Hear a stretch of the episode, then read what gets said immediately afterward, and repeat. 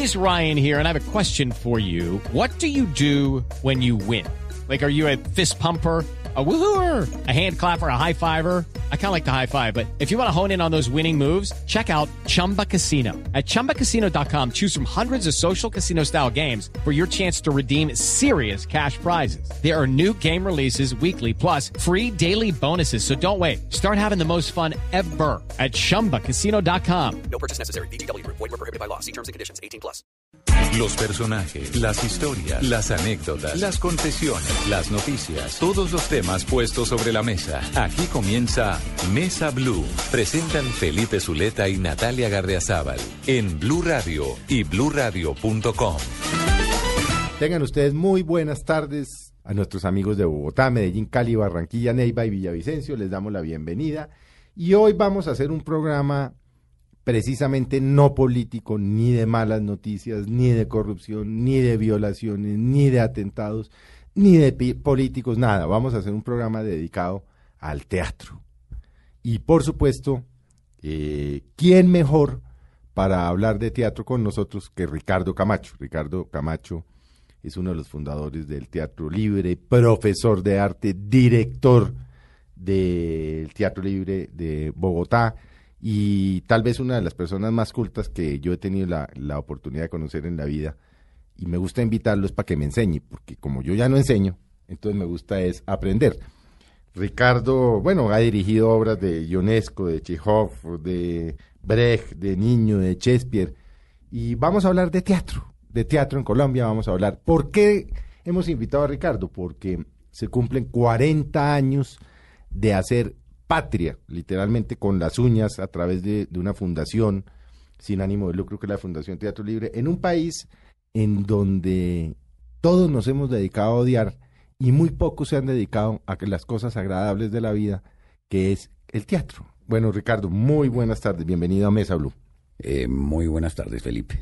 Muchas, muchas gracias por la invitación. Bueno, Ricardo, eh, empecemos por lo práctico. ¿Qué tan jodido es hacer teatro en Colombia?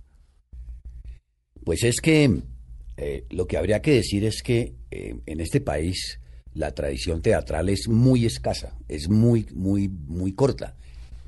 Eh, en Colombia se hace teatro en el sentido moderno, digamos, desde la segunda mitad de la década del 50 nomás, y con ocasión de la fundación de la, de la televisora nacional, cuando empezaron a traer los primeros maestros de actores.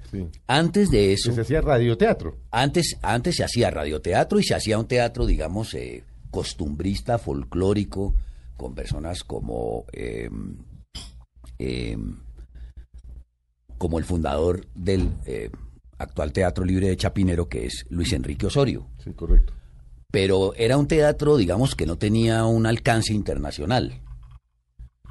Entonces, eh, por eso digo, solo desde la segunda mitad de la década del 50 empieza a haber teatro moderno y eso tiene nombres concretos aquí, que son dos personas que son Enrique Buenaventura y Santiago García, que Enrique Buenaventura murió hace algunos años y Santiago García pues ya, eh, digamos, tiene cierta edad que no le permite seguir trabajando. Santiago se retiró, ¿no? Sí, él está retirado, él está retirado por cosas de salud. Pero eh, ellos son las primeras personas que trajeron aquí a este país nombres como Brecht, como Lope de Vega, mm. increíblemente, ¿no? Como Ionesco, como Becker, es decir, el teatro en el sentido eh, moderno, internacional, universal. Entonces, es, es eh, eh, si uno compara esto con países como Argentina o Uruguay, por ejemplo, que tienen una inmensa tradición eh, Montevideo en la década de los 60 tenía más teatro per cápita que Londres, por ejemplo. ¿Por qué? Porque son países que tuvieron una inmigración enorme de italianos, españoles, eh, ingleses, etcétera, a los finales del siglo XIX, comienzos del siglo XX. Entonces, en este país, la inmigración, como muy bien se sabe, fue muy, muy escasa, mm. por razones políticas que no vienen al caso. Entonces, esa inmigración fue la que llevó el teatro a, a países como Argentina, como Chile, como Uruguay, como Brasil, como Venezuela, por ejemplo. Y aquí, aquí no llegó. Entonces, eh, por eso nuestra tradición es muy escasa y, eso, eso cuenta enormemente. Eso es clave en la historia de un país. Entonces, pues estamos, eh, digamos, yo pertenezco a lo que se puede llamar la segunda generación que hace teatro aquí. La primera siendo la, las personas que ya mencioné. Y, y de todas maneras nosotros nos consideramos como gente que está abriendo la brecha, ¿no? Que está haciendo camino, porque eh, pues para que esto se implante como en los países eh, eh, que he mencionado, o como por ejemplo Costa Rica, que un país que nosotros miramos como por encima del hombro, ¿no? Creemos que somos más que ellos, ¿no? Mm. Costa Rica tiene una tradición de teatro importantísima, tiene una compañía nacional de teatro, cosa que en este país no ha sido posible hacer. Y tiene una, una, una, una vida teatral comparativamente mucho más rica que la nuestra, ¿no? Entonces, eh, por eso digo, nosotros somos como una especie de, de- de pioneros de esto y eso seguirá, yo no sé por cuántas generaciones hasta que aquí se implante, digamos, eh, la, la costumbre de que la gente va a teatro, ¿no? De que los eh, jóvenes van a teatro, etcétera, etcétera. Se ha avanzado mucho, yo no discuto eso, pero, pero falta mucho camino, ¿no? Muchísimo camino. Mm. Veo a Natalia frunciendo el ceño ahí como... No, estoy interesada, me, me- me parece muy interesante el tema y conocer, por lo mismo que tú decías que ahora los jóvenes pues iban a teatro, no sé cómo sería antes, me gustaría saber cómo, cómo era antes, los jóvenes iban a teatro, porque a mí, por ejemplo, me gusta ir a teatro y pienso que, que es muy nutritivo y le ayuda mucho a nivel cultural. Eh, digamos que en una ciudad de 8 millones de habitantes como tiene Bogotá, teóricamente hay 40 teatros, 40 teatros. tiene Teóricamente. Sí, sí, sí. de los cuales realmente eh, funcionan no más de 15. De esos 15, muchos tienen ocupaciones de 40, 50 personas. Y no tienen, de esos 15, muchísimos no tienen una actividad continua, permanente.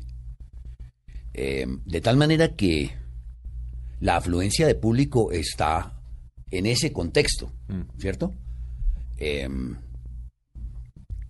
por supuesto que hay te- los teatros que más se llenan son los teatros que tienen una programación de corte más comercial, ¿no?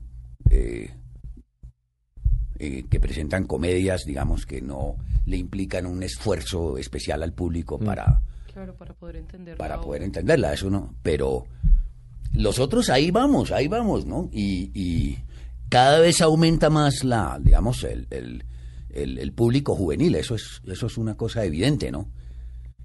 Mm, pero como decía antes, falta mucho. ¿Cómo un licenciado en Filosofía y Letras de la Universidad de los Andes acaba metido en el mundo del teatro? Debemos decir que, mm, que Ricardo se especializaba en dirección teatral en el, ah, la asociación, el, eh, muse- la Asociación Británica de Teatro en Inglaterra y tiene un máster en artes también en Inglaterra. ¿En qué momento a usted se le ocurrió este...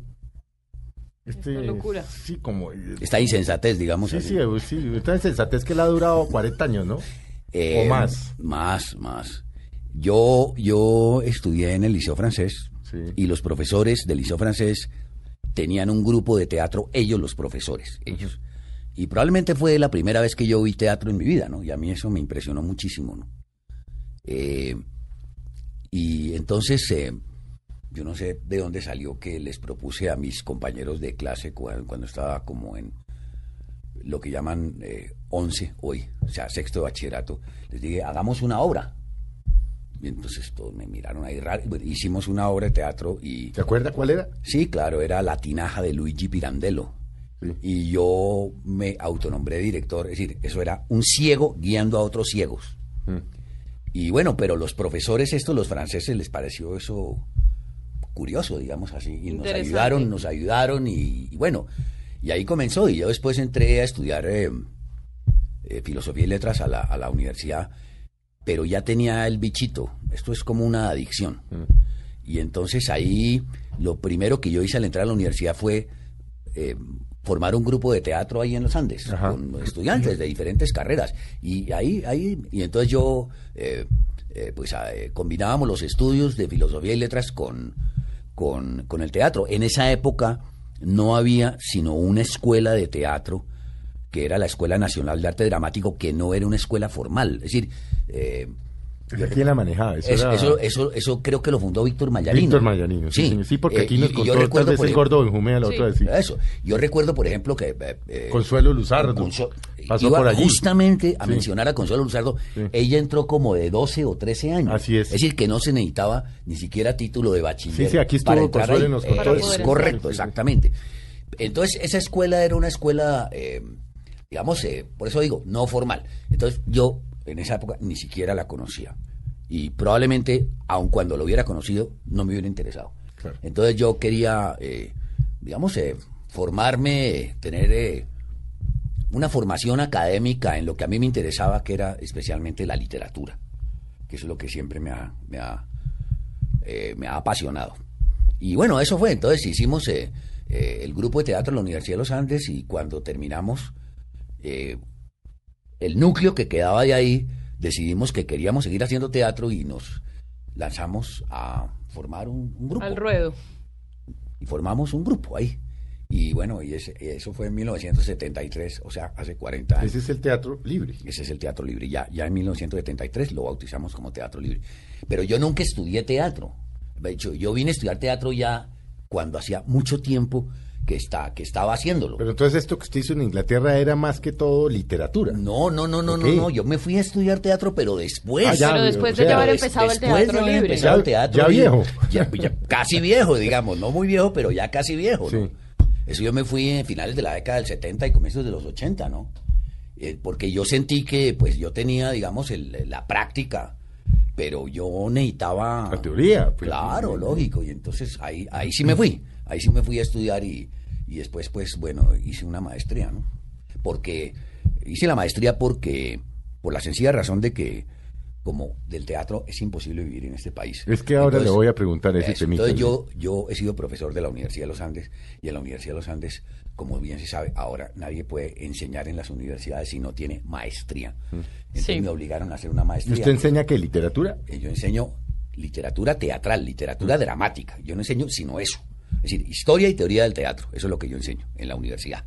Pero en la nosotros el Teatro Libre tiene una escuela de teatro que ahora está en convenio con la Universidad Central. Ah, es decir, si yo quiero estudiar teatro, ya puedo estudiar teatro de verdad con título Ah, sí, universitario. claro que sí, claro que sí. Ya hay aquí varias instituciones. Está pues la Escuela del Teatro Libre en convenio con la Universidad Central, Sí. que da un título profesional. Está la ASAP, que es la, eh, que es la, la, la Facultad de Artes de la Universidad Distrital. Está eh, eh, la Universidad del Bosque. Está la Universidad, eh, el Politécnico tiene, tiene un pregrado. Está la Universidad... eh, eh, No, ya, ya, sí. hay, hay cinco o seis, claro que sí. Ya, Ya hay donde ir a estudiar teatro. Claro, ya hay donde estudiar teatro, por supuesto, claro.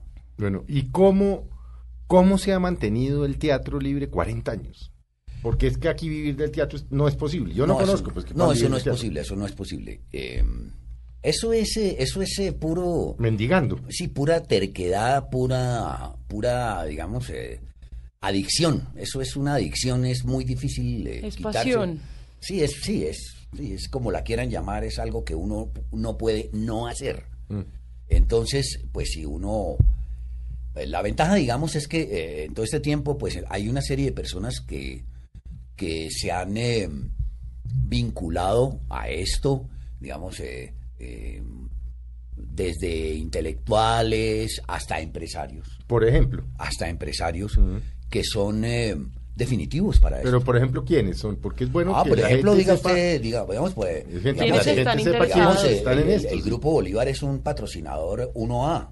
Ah, muy bien. Eh, eh, José Alejo Cortés es miembro de la Junta Directiva del Teatro Libre y es uno del- de las personas más entusiastas, ¿no? Eh, Guillermo Perry, que fue ministro de, de Hacienda. Hacienda, ¿no es cierto? Eh, Jean-Claude Besudo, gente así. eh, Elvira Cuervo, que fue ministra de Cultura y directora del Museo Nacional, ¿no? Sí. Gente así, digamos. Eh, y, y bueno, eh, ha sido una lucha tremenda para que el Estado eh, subvencione, aunque sea en mínima parte. ¿Lo hace? No. Sí, ya, eso, eso se ha avanzado algo. Sí. Espe- Sí, se ha avanzado algo. Sí, se ha avanzado ¿Y cómo algo. lo hace? Ah, pues eh, hay varios programas. Hay un programa que se llama Salas Concertadas. Entonces, eh, aparentemente, teóricamente, porque eso, eso es complicado todo, pero bueno, digamos que supuestamente el, la- el distrito, entre el distrito y el, y el Ministerio de Cultura les dan a las salas, según una calificación que ellos hacen y un estudio y tal, Sí.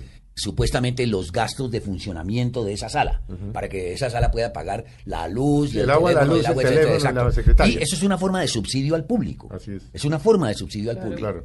Entonces, bueno, ese es uno. Hay también eh, ayudas a la creación. Entonces, hacen convocatorias y entonces uno se presenta y se gana o no se gana una ayuda a la creación, etcétera, ¿no? Pero eso es una cosa que hay que luchar todos los años. Eso, eso, es una, eso es una pelea tremenda. Pelea y uno permanente. eh, se desgasta muchísimo en, eh, en lo que llaman ahora la gestión, ¿no? Afortunadamente, digamos, en todos estos años el Teatro Libre ha podido conformar un equipo administrativo eh, y de gestión que hace eso porque primero yo personalmente yo no No, tengo yo, esa yo no lo usted haciendo. no, no, yo no tengo esa, yo no tengo eso. No tiene yo la paciencia ni les no, tocaría, No, ¿no? no, no, no, no tengo, no tengo la, sí, el chip para eso yo no lo tengo. Sí. Entonces, eh, afortunadamente hay, hay una, hay, hay un equipo que no sabe, que, que hace eso. Pero es muy desgastante esto, es muy desgastante. la Pero debe lucha. llevar mucho tiempo, además, mucho muchos esfuerzo. años. Ahora, dicho esto, esto es universal. Esto es universal. Esto no es eh, Colombia, esto es, digamos que la, la política neoliberal ha llegado a las artes. Entonces, las, las disminuciones de los presupuestos para la cultura en el mundo entero han bajado enormemente. En países incluso como Alemania, como Francia, como Inglaterra. En este momento, por ejemplo, Inglaterra es un país que tenía una enorme eh, tradición de subsidio a las artes. Eh, las artes las están subsidiando ahora, el teatro concretamente, la lotería. Eh, y, y bueno, y tienen, y, y- y- y tienen que acudir cada vez más a la empresa privada, ¿no?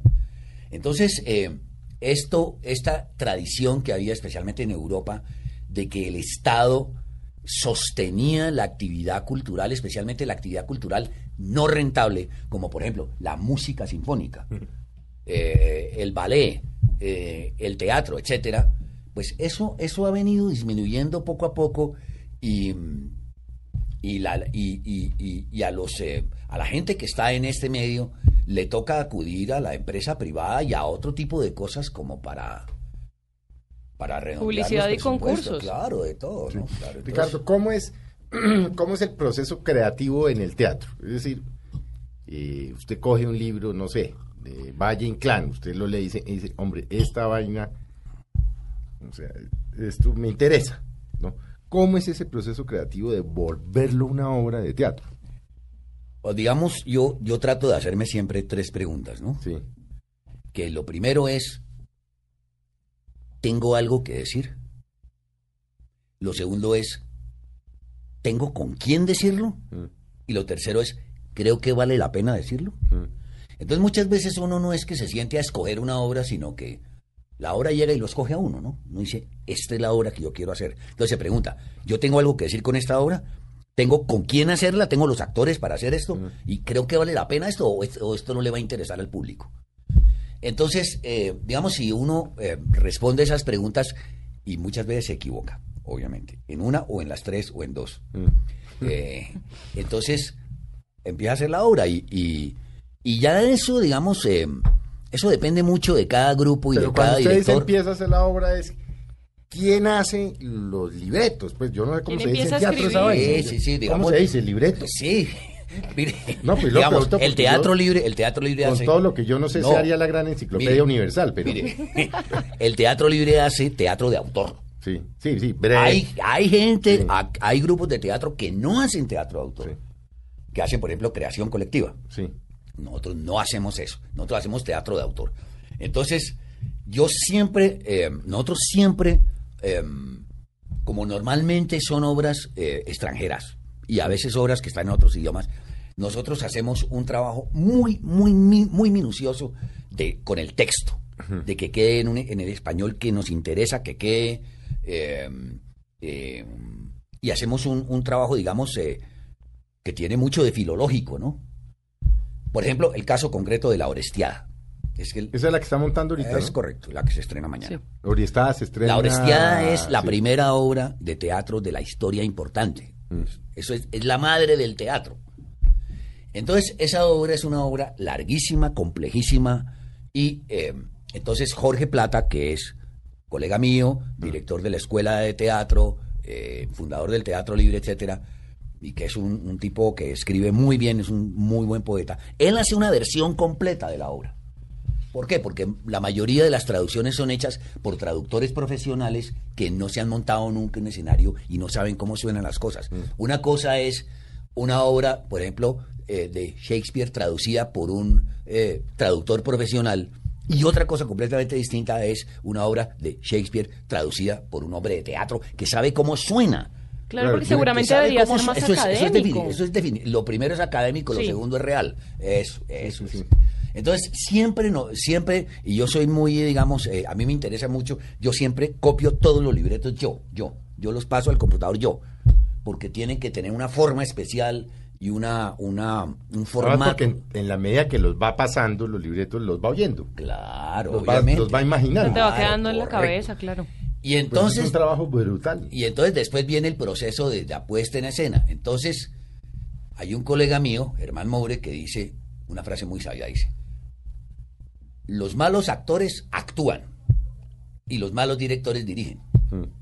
Entonces, eh, siempre yo pienso que el, el, el 70% mínimo del éxito de una obra es el reparto. Que usted tenga la gente que es en el papel que es. Eso es clave. Si usted tiene eso, ya tiene, ya tiene el 70%. Entonces, ellos son los que saben. Este es un grupo estable, nosotros... eh, nuestro tiene un es grupo estable claro, este es un grupo ¿no? estable. O sea, no Es un están grupo rotando estable. todo el No, tiempo. No, no, no, no. Hay actores que no son del grupo y que vienen a hacer un espectáculo u otro, pero el núcleo del grupo es totalmente estable. Entonces, uno cuando escoge una obra ya sabe... ¿Quién hace qué? eh, ¿Quién hace qué? Exactamente. Entonces, eh, ya esos actores eh, tienen una formación, tienen una experiencia, tienen una trayectoria. Entonces, ellos eh, empiezan a proponerle a uno. Entonces, yo les digo, digamos, ustedes, ¿cómo harían esta escena ustedes? Yo me voy. Yo me voy. Y ellos, ellos se reúnen y hacen su escena, ¿no? Entonces, ahí empieza el trabajo del director. Entonces, No, el director es como un sedazo, es como un sedazo el director. ¿no? Mm. Trata es de dejar el, el- el- el- la, la sustancia y botar el bagazo. Mm. Entonces, si uno quítele esto, añádale esto, no sé qué, ta, ta, ta, no, esto no funciona o funciona muy bien, no sé qué. Eso es. Pero es como darle cierta libertad a ellos para Ah, no, que total, escojan cómo hacer las escenas. total. Ah, no, eso sí, total. total. Yo, yo aprendí a dirigir de una manera totalmente distinta, en que uno eh, marcaba todo, todo. Muévase aquí y dígalo de esta manera. Así, eso era Así- todo. eso sí, es, sí. así era. Tres pasos a la derecha Es y correcto. diga Así no sé qué cosa. Así aprendí yo, así me enseñaron esos franceses. Sí. Y cuando yo estuve en Francia, así se trabajaba. Así se trabaja en muchos sitios. ¿Por qué? Por el tiempo. Porque el tiempo es dinero. Entonces, Claro. eh, los tiempos de ensayo normalmente en el teatro son, digamos, en el teatro mundial. eh, el teatro súper profesional son tres, cuatro semanas, no más. O sea que el director tiene que llegar con todo listo. Mm. Con todo listo. Eh, pero no, a mí no me interesa trabajar así. A mí eso no me interesa. A mí me interesa es como descubrir y que, que el proceso del montaje me enseñe cosas que yo no sabía. Porque si ya sé lo que hay que hacer, pues ¿para qué lo hago? Mm. ¿Para qué voy a confirmar lo que yo ya sé? Por Claro. ejemplo, ahora en la Oriestada, ¿cuánto tiempo se han hecho? Voy para hacer esta. Esto es una reposición de una obra que hicimos hace 15 años. Eh, esto duró un año y medio. El proceso de trabajo en esto. Primero el texto, Mm. pero con el grupo duramos que como unos siete meses. Es que es una obra que dura cuatro horas, son tres obras en una. Es toda la historia del regreso de Troya de los guerreros griegos, ¿no es cierto? Cuando destruyen Troya y entonces llegan victoriosos y en el viaje ahí se daña todo. Y el viaje se convierte en una tremenda derrota, ¿no? Mm. Entonces Ulises se pierde, no sé qué, y Agamenón, que es el jefe de los griegos, llega y encuentra es que su mujer se ha conchavado con su primo y apenas el tipo llega victorioso después de destruir eh, Troya, De haber ganado. de haber ganado, ¿no? Entonces llega y se va a dar un baño y su mujer, ¡pa! Lo apuñala en la tina desnudo. Una muerte muy poco edificante para un héroe, ¿no? entonces, entonces, eso es una obra muy difícil y, y nadie... ¿Cuatro horas? Cuatro horas dura porque son tres obras. Es toda la historia de, de la, ven- de, de- de- de la tragedia de esa familia, ¿no? Entonces, bueno, eso es un coro complejísimo y, y eso tiene que sonar perfecto. Eso tiene que ser perfecto, ¿no? Mm. Eh, a- yo, tra- yo también tengo, yo tengo que, que decir aquí que yo trabajo con un equipo muy bueno de gente. Por ejemplo, con eh, yo tengo dos diseñadores que son artistas, que son eh, eh, Marcos Roda, el hijo del maestro Roda, que fue mi primer diseñador y mi primer maestro, digamos, en el Maestro teatro. Roda, sí. Sí. Y Pilar Caballero, que es un artista también, Sí. que hizo teatro conmigo. Y entonces, ellos son, ellos son definitivos para mí. Y un músico que es muy bueno, que se llama Víctor Hernández. Y un equipo de gente, de técnicos y de... Luces, sonido, Pero es que según lo que yo veo, el, el equipo, conocer al equipo es fundamental para Ah, hacer no, teatro. sí. Porque por lo mismo que tú dices que no pueden rotar ni nada. Bueno, vamos, vamos a dar pendiente, Natalia, esa respuesta, como se dan cuenta. Es muy interesante hablar con, ah, con Ricardo Camacho de un tema que no suele uno hablar, de la- porque no, como la, la pasamos hablando de cosas malas, se nos olvidan que hay gente buena haciendo cosas buenas. Ya volvemos con ustedes en Mesa Blue. Ya regresamos con Ricardo Camacho del Teatro Libre en Mesa Blue.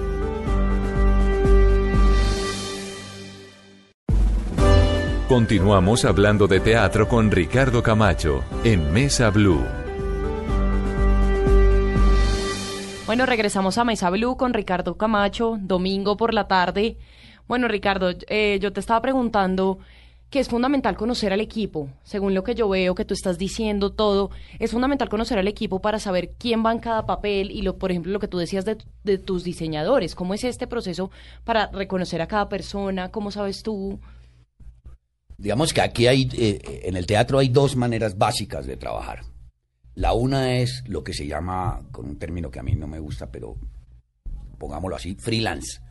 Entonces, a uno, eh, uno va a un teatro y eh, se consigue unos actores del medio y se consigue un diseñador, etcétera, etcétera. Eso lo he hecho yo. Yo lo he hecho varias veces y no solamente en Colombia. Eh, a mí no me gusta trabajar así. A mí no me gusta trabajar así porque a mí me gusta eh, tener una relación muy íntima y muy cercana con la gente con la que yo trabajo.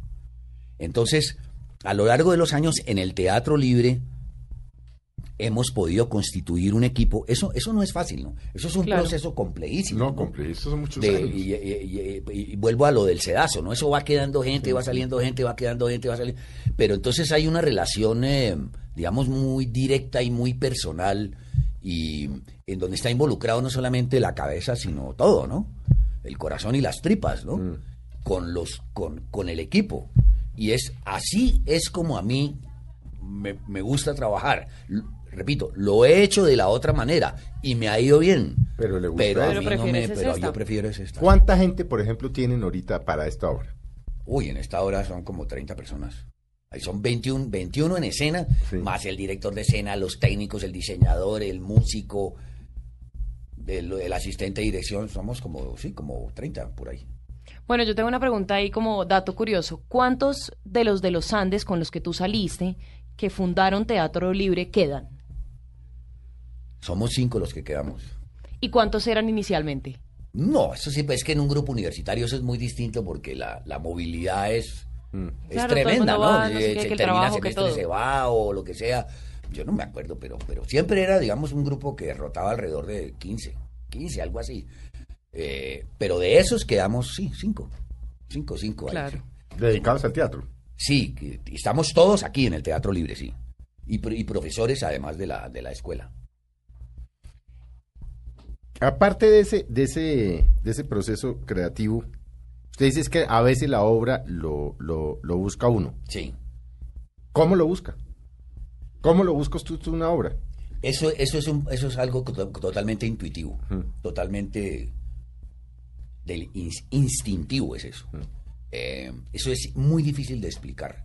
Empiezan a uno a aparecérsele imágenes, por ejemplo, ¿no? Por ejemplo, una obra que yo leí hace mucho tiempo y de pronto empieza a volver esa obra y, y entonces eh, empiezo a ver imágenes de esa obra.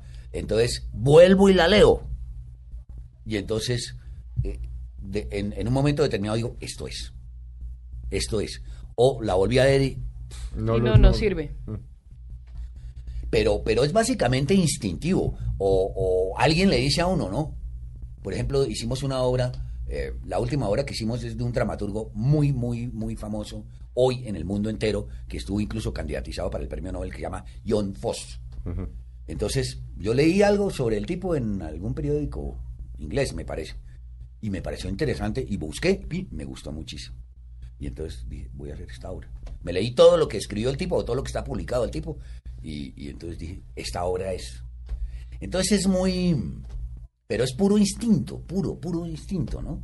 Claro. Y claro, y eso Aprender tiene que ver con el gusto y tiene que ver con, con cómo se ha formado uno y eh, cómo está uno en esa época de la vida y Sí, bueno, sí. todo eso. Y el grupo, ¿no? El grupo, los actores. Muchas veces los actores dicen, queremos hacer no sé qué cosas, queremos hacer un musical.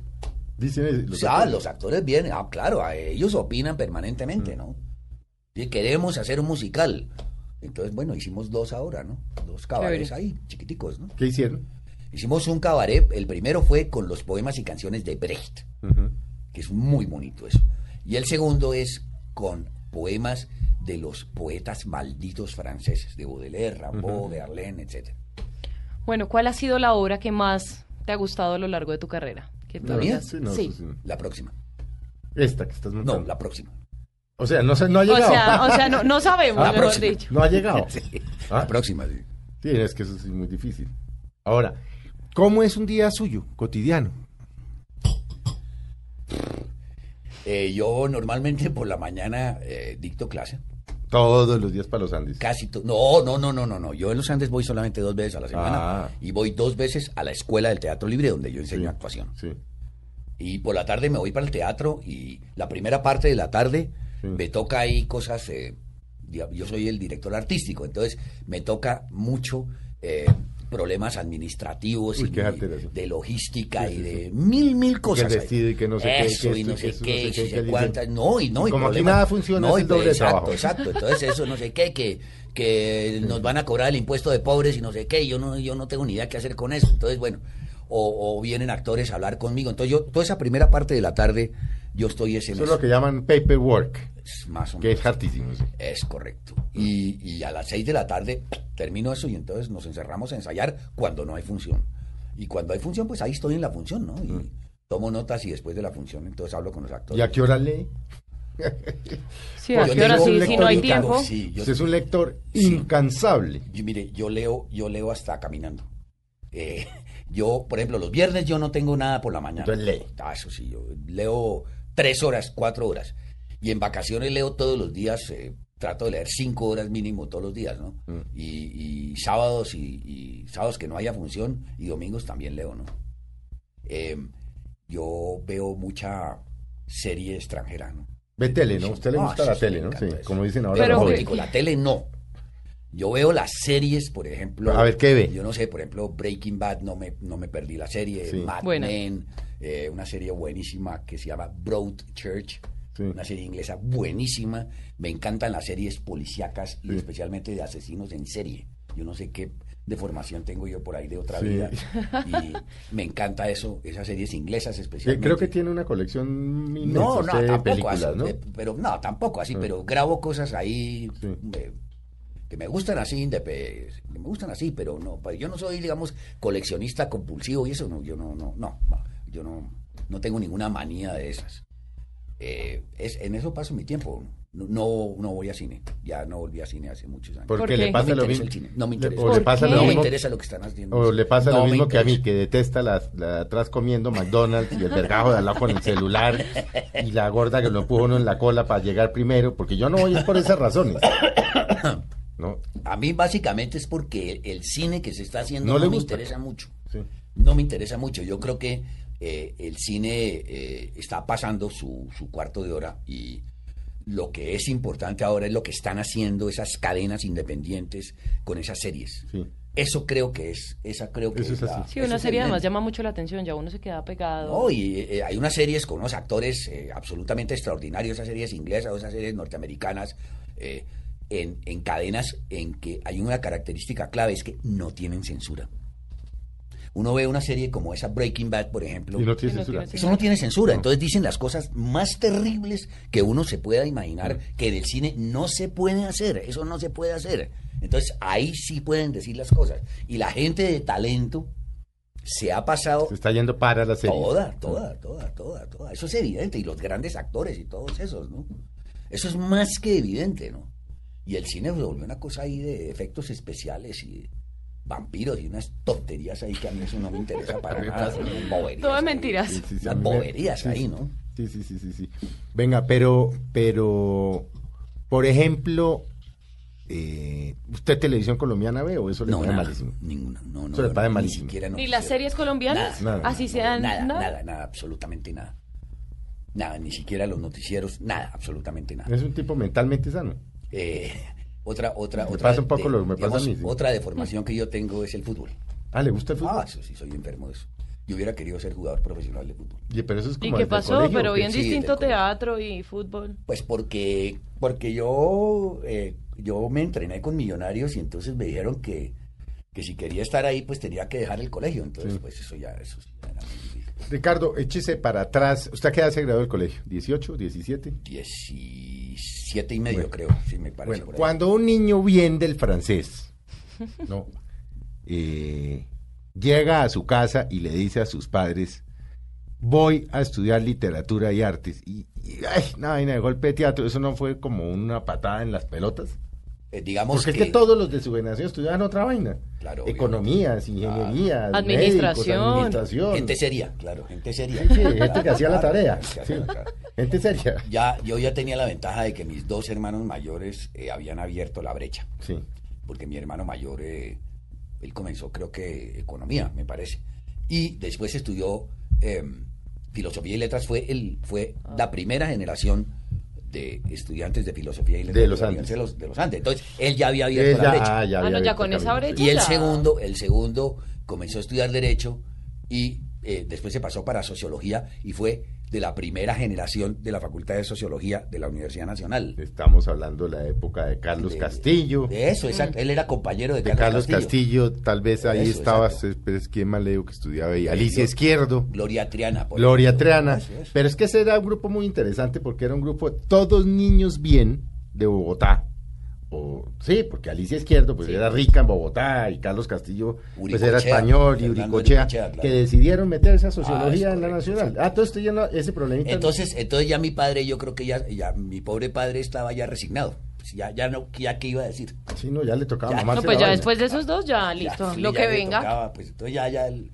el señor ya no decía nada, ¿no? Además era un tipo muy tolerante y muy liberal que no decía nada, simplemente, ¿no?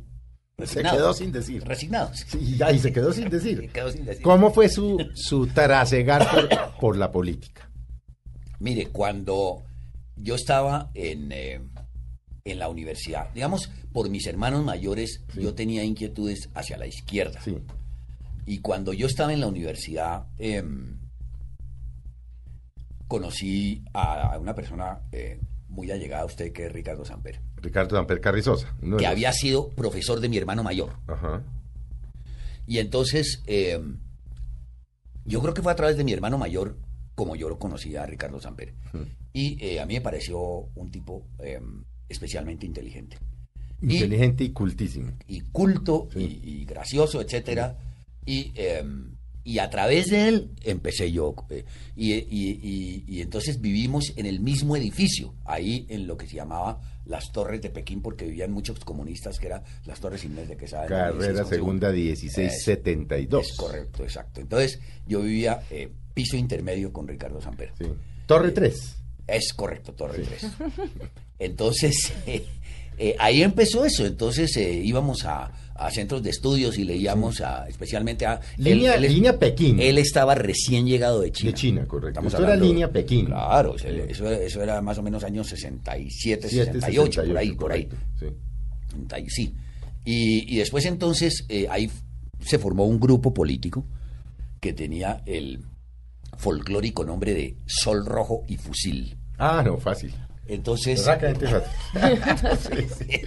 eh, eso era un grupo est- estudiantil ahí, Sí, ¿no? sí, pero sí. pero eh, es muy claro que desde el principio no había nada que ver con eh, guerrilla, No, no, no, no eh, tenía, no. asesinato de policías, Pero además era eh, claro que bombas, eran- nada Era política. Eh, pero eran Era- muchachos todos de estratos altos. Sí, había un, un- un- parte del grupo era de la Universidad Nacional, Sí, pero, digamos sí, la mayoría éramos de los Andes. eso Sí, es sí, cierto. y entonces después, altos, después de- conocimos al Moir. Y entonces, el MOIR era, eh, para los que no saben, el Movimiento Obrero Independiente y Revolucionario. de- del- del- del- del- del partido de Robledo. el partido del hoy senador eh, Jorge, Jorge Robledo. Exactamente, Robledo. exactamente, ¿no? Sí. Eh, Robledo sigue siendo un miembro del MOIR, ¿no? Sí, Y, sí. eh, su miembro probablemente más destacado. Entonces, eh, este grupo Sol Roy Fusil se fusionó con, con, el, con el MOIR y, y ahí duramos eh, un, tiempo largo, yo no me acuerdo cuánto, pues, pues sí, pues unos 10 años, algo O así. más. Más, 10, 10, 15 años. Sí, algo esos así. 15 años duraron ustedes Y, ahí. y- y llegó un momento, pero llegó un momento en que uno tenía que tomar la decisión. O me quedo aquí o, o hago lo que a mí me gusta, que es el teatro. ¿no? Pero, por ejemplo, ¿quiénes? A ver, hagamos memoria quiénes estaban ahí. Eh, Guillermo Perry pasó por el MOIR, Guillermo, el ministro no, de Hacienda. yo no creo que él haya sido militante, pero sí era un simpatizante. Era simpatizante. Era- pero su hermano sí era miembro del MOIR. Sí, correcto. Su hermano, eh, eh, se llama Germán, no. eh, sí, su hermano era miembro del MOIR. Bueno, eh, bueno, Robledo, Robledo, Robledo era compañero mío, digamos, de la misma generación de la universidad. Francisco Mosquera, Francisco Mosquera era el líder. que era como el el- secretario. Sí, no, y era el líder y era el, el dirigente más importante, una persona sumamente inteligente, un tipo muy inteligente y muy claro, ¿no? Eh, bueno, eso había una cantidad de gente Bueno, que pasó por Samper. ahí. Bueno, Samper, ¿no? Sí, eso- Eh, Marcelo Torres. Marcelo Torres, hoy alcalde Hoy de alcalde, Magangueno. Sí. Magangueno. Sí. Eh, sí. Pero se, se- se fue como desvaneciendo el MOIR, ¿no? Yo, yo, Pues llegó yo- a tener mucho mucha importancia. Pero mucha ¿por qué se importancia desvanece? No, se aburrieron. Pues yo, ¿Qué no, yo creo que yo creo que es el, el- como el, el- el- el- el drama de la izquierda en Colombia, ¿no? Sí, La- es una izquierda muy joven todavía, es como el teatro, ¿no? Eso es muy joven todavía y eh, yo creo que el Moir eh, Pero, pues todo- y empezó a hacer una política de alianzas que lo fue desdibujando, me parece a mí. pero ¿no? finalmente lo que le oía a uno, porque yo trasegué por allí, era militante, no, nunca fui trasegué, por lo que le oía a uno a Mosquera, y le oía a uno a Samper y toda esta cosa, y le sigue oyendo al senador Robledo, es la inviabilidad de Colombia. Es que lo decían desde los 70, este país es inviable, este país es inequitativo. Robledo todavía lo repite. Este país es injusto, este país es un país de cacos, ¿no? Pero lo decían hace 35 años. Sí, sí. Pero yo creo que eh, eh, personas como Robledo, por ejemplo, eh, tiene evidentemente una fe en que esto Va a cambiar. va a cambiar. Sí, sí, ahí está. ah, si no, no estaría ahí. No, no, ahí está equivocado. si no, no estaría ahí. Sí, ah, bueno, eso es, eso otra cosa. Robledo, Pero gracias, él cree eso, No, sí, él cree no, eso él firmemente. firmemente. Lo cree. firme, claro que Sí, sí. él cree Claro, que esto y la, y la mayoría de la gente que yo conozco del polo, yo no soy militante de nada, pero es gente que cree firmemente en que esto es posible cambiarlo. Sí, no sabemos para dónde. Para mal. No sabemos, no, sé- no Esto yo no lo veo que va a cambiar no sabemos para dónde, ¿no? Ajá. Ojalá fuera como para Ecuador, una cosa así me parece a mí. ¿Será? No, yo lo veo también muy difícil.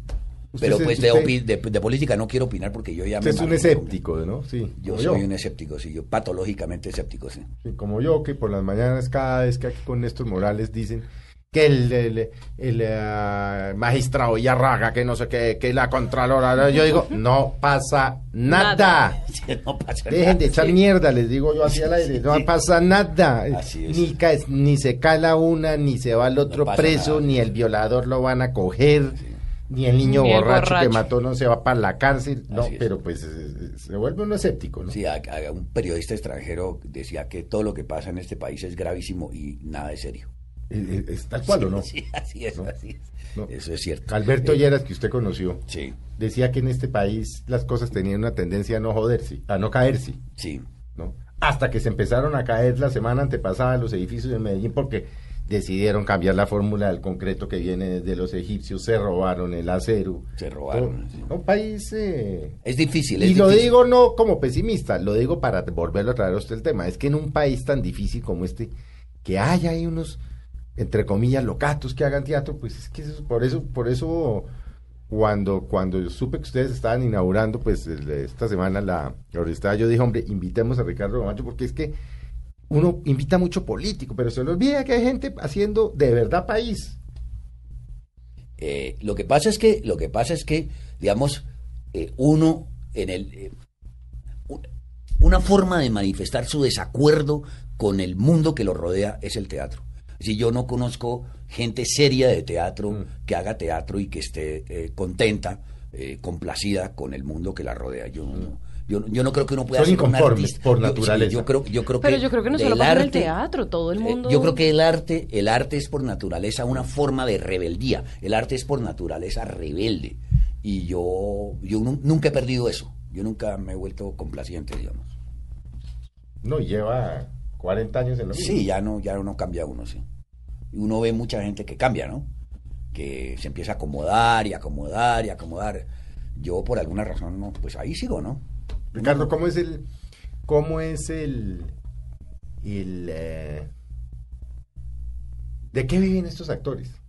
La mayoría tenemos otro trabajo, ¿no? Pues todos tenemos, no, todos, me dicho, todos tenemos otro trabajo. Pues es todos estos sí, sí, muchachos todos, y no muchachos. sí, O sea, no solo están dedicados al teatro, sino que No, también tienes, no, pues pero- tú eres profesor. Es correcto, pero lo que tratamos es que todo tenga que ver con el teatro. Sí. Es decir, na- digamos, yo no trabajo con ningún oficinista.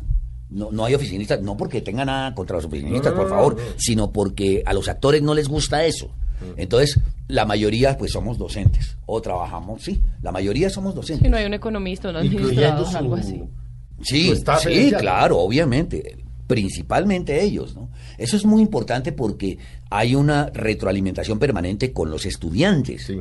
Entonces, eso es clave, ¿no? Pues los estudiantes aprenden no, no una cosa que les enseña por ahí un profesor, sino que es un profesor que ven en el escenario. Entonces, a ver si lo que el tipo dice en clase Es cierto. es Claro. cierto o no, ¿no? Sí. Si lo valida en el escenario. o ¿Cómo no. enseña uno teatro? Perdón la pregunta tan estúpida, pero... Depende, ¿no? No, no, pero ¿cómo enseña uno teatro? Es decir, No, eh, por ejemplo, act- actuación uno enseña ¿cómo? es... eh, ¿Cómo enseña una actuación? Eso es muy complicado. No, pero ¿cómo? Es decir, los eh, coge, le estudien este libreto y... No, no, Ah, no, no, ah, no, bueno. no, es que eso depende mucho. Pero usted cómo enseña Pero Diga- tú personalmente, ¿cómo lo haces? Porque Sí, sí, es que tengo diga- entendido diga- con libreto y... No, no, no, no, no, no. Es que eso, digamos, el gran maestro de los maestros, el, el- el, digamos, el- el- la referencia principal del teatro es un señor que se llamó Konstantin Stanislavski, ruso, que murió en el año 1936, en el siglo pasado. Entonces el señor decía, el, el trabajo del actor se divide en dos partes. Decía, el trabajo sobre sí mismo. Entonces, ¿qué es eso? Aprender a ser o veraz, a buscar la verdad, a que todo salga de una cosa que es verdad y no, no actuar. Eh, Para nosotros una de las eh, palabras eh, eh, eh, que figuran como prohibitivas en nuestro vocabulario es actuar. No actúe. Sea como... No actúe, sea verídico, sea de verdad, sea creíble. Entonces, lo primero que uno le dice al actor es, no le creo o no le entiendo. También, no le entiendo, obvio, ¿no? Pero básicamente no le creo, no le creo. Entonces, es ver cómo el actor es capaz de ser totalmente sincero y abrirse completamente, ¿no? Como cuando uno ve a un gran actor, usted ve a, Sí, yo no ¿no? sé, a Al Pacino y uno Sí, dice, aquí está pasando algo, aquí está pasando algo, ¿no es cierto? Sí, sí, Cuando logran Eh, es carajo, correcto, es, es el es padrino. es correcto. Uno ve hay algo, Pacino El ¿no? Padrino dice, este es el padrino. es correcto, exactamente. Entonces, bueno, entonces, pero primero él ha pasado por un proceso que es aprender a ser honesto, verdad, que sea verdad. Y después entonces está el trabajo del actor sobre su papel. Entonces, eso es distinto. Ok. Entonces, eso es distinto. Entonces, bueno, este tipo quién es, este tipo cómo es, cómo camina, cómo habla, cómo come, dónde vivió, cómo se viste, ¿no? ¿Quién es, no? Yo nunca he visto un rey cómo hago. Entonces me, me, me, me documento, etcétera, etcétera, ¿no? Eh, yo nunca he sido boxeador, como el caso de De Niro en eh, Toro Salvaje. Entonces, De Niro se volvió boxeador para hacer Toro Salvaje, por ejemplo, ¿no? Entonces, es- esa es la otra cosa, es eh, el trabajo del actor sobre su papel. Pero el primero, digamos, el primero es en el que yo más me concentro. Usted entra a la primera clase y dice, la- ¿qué es lo primero que les dice? De Que aquí se- en adelante... Que quiero- se dediquen a otra profesión. Eso es lo primero que yo les digo. Ay, no. Sí, o sea, ¿están seguros de esta Sí, vaina? es correcto. Sí, sí. No, yo les doy las estadísticas. Sí, para que se salgan Yo les doy las estadísticas. Yo O sea, que se dándole- quedó después de Sí, porque yo les digo, mire, el, el desempleo entre los actores en el mundo entero es del 90%. Es el 90%. De ese 90% tiene trabajo permanente más o menos el 1%. Y así. O sea, que el 99% de los actores tienes un trabajo ocasional en el mundo entero. No era así en los países eh, ex socialistas, que eran actores todos contratados con un contrato permanente, unos empleados del Estado. Ahora ya no, O ahora sea, son- usted los desestimula, vea, se Ah, los pero ¿Y qué, y qué dicen los estudiantes No, pues, con el eso? que se queda es Ah, porque no, el pasión. El el que se queda es porque ya sabe qué es, ¿no? Eh, eso, ah, pero la, la deserción es enorme, la deserción, no, no solamente la mortalidad estudiantil, que de un curso que comienzan 20 terminan eh, 15, no, no es eso, es que los que se dedican al teatro de por vida, es, es- o los que se dedican a ser actores de por vida, eso es la minoría absoluta. Pues vean ustedes lo interesante que es hablar con Ricardo Camacho. Bueno, hablemos de la Oriestada. ¿Está qué días en el Teatro Libre? Estamos viernes, sábado y domingo. Eh, los viernes a las siete y media, Sí. los sábados y domingos a las 5 de la tarde. Eh, esta es, repito, esta es la madre del teatro. Eh, Esquilo es el padre. Eh, y esta es la tragedia más importante que se ha escrito en la historia del teatro. De ahí viene Hamlet, por ejemplo. La historia de Hamlet sale de ahí. De la Oriestada. Claro, eso es, es el, el- el mundo griego ahí. Entonces, eh, ¿Dónde una es que obra- queda el Teatro El teatro Libre? libre, queda en la, ca- que- en la ca- calle 62A, ¿qué? Calle 62, no, no, 9A 65, lo que era el antiguo Teatro de la Comedia. Era el junto a teatro lo- de la comedia de Luis Enrique Osorio, al al lado de los bomberos. al lado de los bomberos en Chapinero. Que es que Chapinero, cambió la la nomenclatura, vaina. entonces por eso ahora me queda Me difícil. confundo. No, no, no, no, eso ya. Calle lo que sabe, 62, sabe. 9A 65, eso. Pues Ricardo, muchas gracias por haber estado con nosotros, Natalia, muchas gracias. Ya Mucho saben, gusto. vayan a la Oriestada, ya oyeron un personaje maravilloso y a diferencia de, de lo que uno hace durante la semana, pues es muy agradable los domingos hacer esto con ustedes, contar con ustedes y a todos los que nos acompañaron, les deseamos muy buenas tardes y sigan ahora con fútbol y todos nuestros amigos de Blue Deportes.